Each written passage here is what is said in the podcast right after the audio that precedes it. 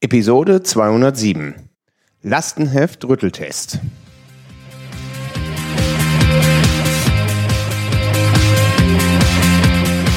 Herzlich willkommen beim Zukunftsarchitekten, der Systems Engineering Podcast für Macher und Entscheider. Am Mikrofon ist wieder Björn Schorre. Als Systemingenieur gebe ich dir Tipps und Impulse, damit du dein Projekt zum Erfolg führen kannst.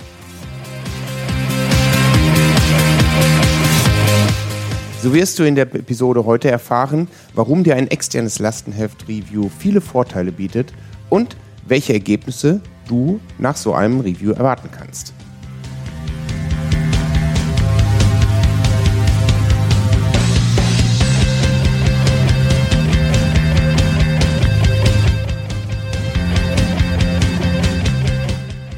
Herzlich willkommen hier in der Folge. Ähm, heute soll es um Lastenheft-Reviews gehen, beziehungsweise so wie mein Service heißt, Lastenheft-Rütteltests. Ja, die Episode ist wie folgt aufgebaut. Ich würde gerne einmal so ein bisschen über die Gründe für ein Lastenheft-Review sprechen. Wo kommt denn der Bedarf überhaupt her? Ich möchte ein paar Methoden zur Durchführung von Lastenheft-Reviews euch mit an die Hand geben und ich möchte dann mein Lastenheft-Review oder mein Lastenheft-Rütteltest im Detail vorstellen, damit du eine Vorstellung hast, was du bekommen kannst, wenn du so ein Lastenheft-Review von extern durchführen lässt. Ja, kommen wir zum ersten Punkt. Gründe für ein Lastenheft-Review. Ich habe ähm, das immer mal wieder gesehen, es liegen Lastenhefte vor oder du bekommst Lastenhefte übergeben und du hm, weißt gar nicht genau, ob die Qualität da jetzt so gut ist, ob man damit wirklich weiterarbeiten kann, ähm, weil du vielleicht keine Ausbildung in dem Bereich hast oder ähm, ja, dir das einfach so auf den Schreibtisch gelegt worden ist und du sagst, hm, also eigentlich kann ich das gar nicht so verstehen, was da alles drinne steht. Ähm, ist das denn so richtig? Ähm, geht das denn so nach, nach gewissen Standards hier oder äh, hat das nur irgendjemand ähm, da so hingeschmiert und gesagt, das, das ist es jetzt? Also du, du bist dir nicht sicher, ob es alles so passt und ob man da wirklich mit weiterarbeiten kann. Das ist eine Möglichkeit. Andere Grund, warum ein Lastenheft-Review ähm, gemacht werden sollte. Du hast neue Methoden kennengelernt, hast die selbst versucht anzuwenden und bist dir aber auch nicht so ganz sicher, ob die Methoden da jetzt richtig ähm, angewendet worden sind, ob das Ergebnis, was du da jetzt erzeugt hast, ob das wirklich den Menschen, die damit arbeiten sollen, weiterhilft. Und du würdest das ganz gerne einmal untersuchen. Denn du willst ja am Ende des Tages für deine Kollegen ein gut strukturiertes und lesbares und verständliches Dokument erzeugen. Und äh, entscheidest dich deswegen dafür, vielleicht ein Review zu machen. Und dann gibt es den ganz profanen Grund auch noch, es ist im Prozess vorgesehen oder ein, irgendein Standard, ein CMMI oder ein SPICE fordert von dir, dass dieses, äh, dass ein solches Lastenheft-Review durchgeführt werden soll. Und genau das ähm, wollt ihr dann auch entsprechend tun, damit ihr diesen Prozess entsprechend erstens den Prozess befriedigen könnt, aber am Ende des Tages natürlich auch etwas davon habt. Und damit sind wir dann auch schon beim zweiten Punkt. Methoden zur Durchführung von einem Lastenheft-Review. Dazu gibt es zum ersten einmal das Peer Review. Dann gibt es ein sogenanntes informelles Review, ein formelles Review und ein offizielles Lastenheft-Review oder ein externes Lastenheft-Review, wie zum Beispiel in meinem Lastenheft-Rütteltest. Was ist ein Peer Review? Ein Peer Review, das ist, das kannst du dir ganz einfach vorstellen. Du hast ein Dokument geschrieben oder vielleicht auch nur ein Kapitel in diesem Dokument und du willst dieses Teil jetzt überprüfen lassen, diesen Teil deines, deines Lastenheftes. Willst du mal einmal überprüfen lassen, druckst es von mir aus aus, legst es deinem Kollegen vor und lässt da mal drüber schauen und vielleicht sogar im einfachsten Fall nur mit einem Stift äh, zu korrigieren oder zu markieren, wo er oder sie dann etwas nicht versteht oder es anders formuliert haben würde. Also du gibst es heraus, man lässt ein quasi ein vier Augen, eine vier Augen Prüfung drüber laufen und äh, hast dann relativ schnell, dadurch, dass es vielleicht nur ein, ein Kapitel ist oder, oder so, hast dann relativ schnell auch eine Rückmeldung über diese, diese Qualität. Dann gibt es das informelle Review. Hier geht es jetzt darum, dass man wirklich konkret die Menschen einlädt, die daran hm, ein Interesse haben, eine, eine, eine Beteiligung haben an diesem, an diesem Dokument, sei es, dass sie Informationen reingegeben haben und wissen wollen, wie das jetzt alles aufgearbeitet worden ist, oder dass sie Informationen daraus beziehen müssen, zum Beispiel die, die Entwickler, die Tester, ähm, die halt damit weiterarbeiten müssen und da äh, ihre eigenen Arbeitsergebnisse drauf basieren lassen müssen.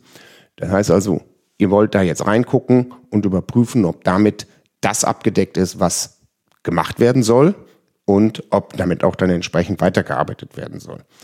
Und äh, dieses informelle Review ist halt in diesem Fall doch schon hm, mehr dokumentiert, sage ich jetzt mal, in dem Sinne, weil es doch auf die, auf die Inhalte abzielt, ob das so äh, korrekt dokumentiert worden ist, ob das ähm, auch verständlich da ist, ob es eine, eine, einer sauberen Struktur folgt, die man, ähm, wo man sich dann auch entsprechend daran langhangeln kann. Und dieses, äh, dieses Review, dieses informelle Review wird auch dann entsprechend dokumentiert mit einem kleinen Protokoll, wo dann drin steht, welche Findings man denn hatte in dieser, äh, in dieser Lesung, sage ich jetzt mal, und äh, kann die dann auch entsprechend abarbeiten. Das heißt also, ihr stellt in diesem informellen Review auch schon ein bisschen sicher, dass ihr über die Technik, über die technischen Inhalte dieses Dokumentes drüber guckt und das auch ja, korrigiert habt, wenn es da irgendwelche Problemchen gegeben hat. Ja, dann gibt es ein sogenanntes formelles Review.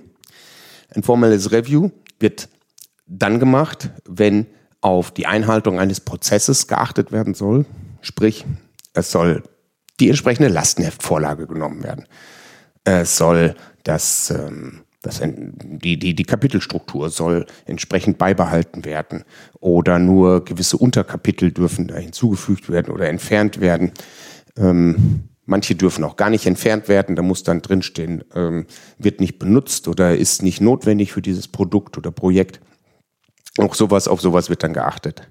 Oder ähm, es wird darauf geachtet in dem formellen Review, dass die entsprechenden ähm, Attribute für die Anforderungen auch gesetzt sind, wie zum Beispiel die ID, Zustand, ähm, Text natürlich und so weiter. Ne? Also das, was alles vorgegeben ist von eurem, von eurem internen Prozess, dass das hier alles äh, darauf geachtet wird und dass das eingehalten wird. Also dafür ist ein, ein entsprechendes formelles Review da.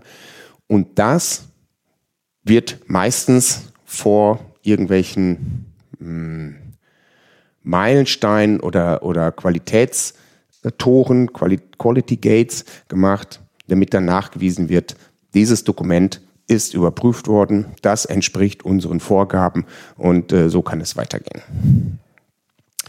Ja, und dann gibt es noch ein, äh, ein, ein offizielles Lastenheft-Review, wo ähm, jemand von extern dann mal drauf guckt auf dieses Dokument und eine entsprechende Bewertung abgibt.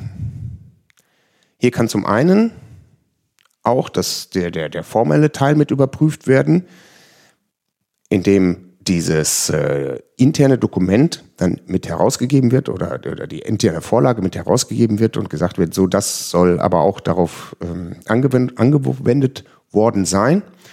Und äh, dann kann das entsprechend mit überprüft werden.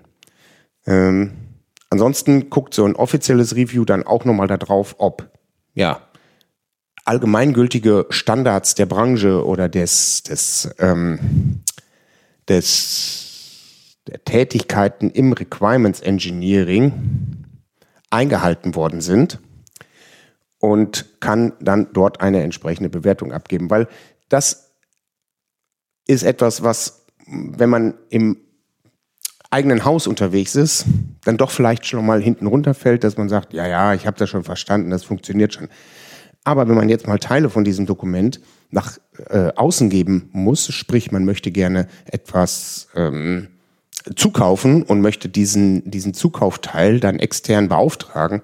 Das heißt also, dieser Teil wird dann nach außen gegeben und dann ist es schon mal interessant, dieses Dokument auch entsprechend zu prüfen, ob das auch verstanden werden kann von ähm, jemandem, der äh, nicht im eigenen Haus unterwegs ist, sondern halt ähm, extern dazukommt. Also das sind so Gründe, warum es ein Review geben kann und welche Methoden es dann dazu gibt. Nach diesen ersten beiden Kapiteln komme ich jetzt zu der Beschreibung von meinem Lastenheft Rütteltest. Was kann man sich darunter vorstellen? Ein Lastenheft Rütteltest oder ein Lastenheft Review von externer Seite, das habe ich eingeteilt in drei sogenannte Phasen. Die Phase 1 ist die Vorbereitungsphase. Sprich, wir sind uns einig darüber, dass ich für dich die äh, Lastenheftüberprüfung durchführen soll. Wir haben den Vertrag entsprechend geschlossen und wir gehen jetzt in die Vorbereitung.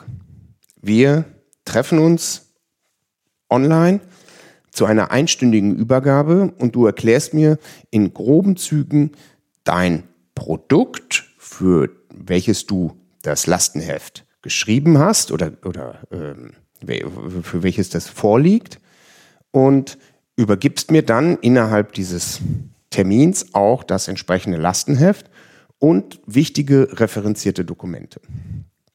Das ist deswegen notwendig, damit ich verstehe, in welchem Kontext existiert oder soll dieses Produkt existieren in Zukunft und welche Dokumente sind unter Umständen aus dem Lastenheft heraus referenziert worden oder geben noch zusätzliche Informationen rund um das Produkt.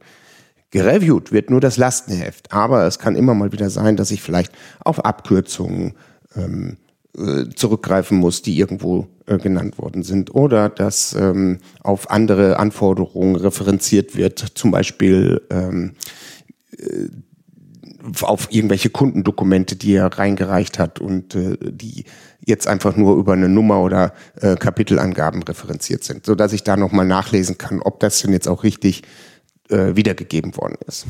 Also dafür die Vorbereitung.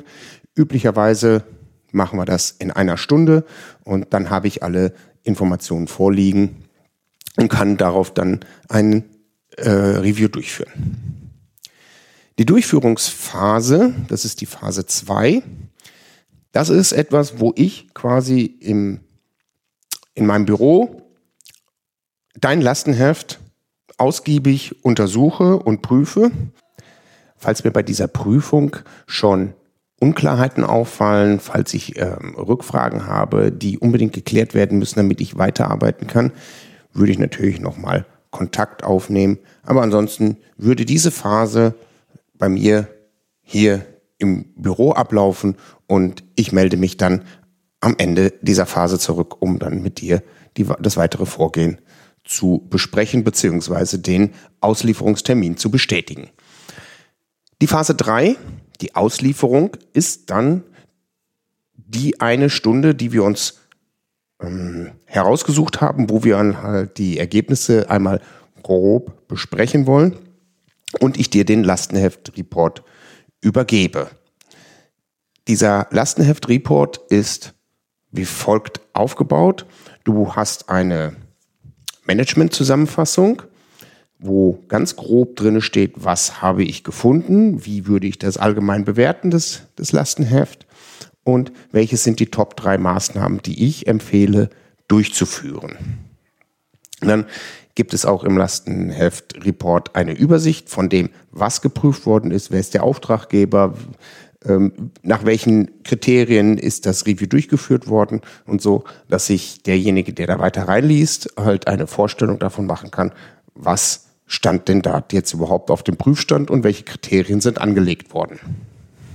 Naja, gut, und dann kommt in dem äh, Dokument, in dem Report weiterhin eine Bewertung zur Struktur des Dokumentes, zum generellen Inhalt. Also befinden wir uns auf der richtigen Ebene, ähm, so wie ich es verstanden habe, wo es liegen sollte eigentlich. Und äh, dann kommt natürlich auch die Bewertung, die Einzelbewertung der Qualität der Anforderung.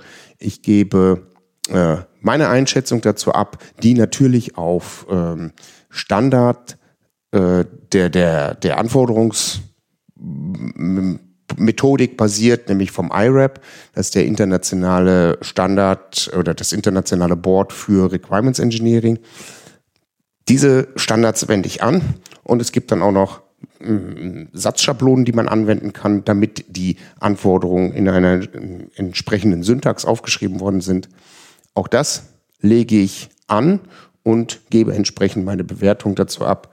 Und äh, ab und zu, wenn es äh, mich überkommt, habe ich dann vielleicht auch noch mal einen, einen Vorschlag, wie es denn besser formuliert sein könnte, damit du vielleicht für die weitere Arbeit dann dort schon mal ein kleines Template vorliegen hast. Zusammenfassend für die heutige Episode gebe ich dir meine drei Tipps mit. Zum einen, plane in deinen Prozessen immer Reviews der Arbeitsergebnisse mit ein, speziell der Anforderungsdokumente, denn sie sind die Basis für die weiteren Entwicklungsschritte. Tipp 2 ist, führe diese Reviews auch durch und arbeite die Ergebnisse in das Dokument ein nur das Review durchzuführen und dann die Ergebnisse liegen zu lassen, ist eventuell zu kurz gesprungen. Und Tipp 3 ist, falls du dir immer noch unsicher bist, wie sowas durchgeführt werden kann oder weil du Angst hast, dass, äh, wenn ihr euch im eigenen Saft dreht, ihr nicht die richtigen Aussagen und Maßnahmen für das Lastenheft definiert bekommt, dann hol dir externe Hilfe für eine solche Bewertung.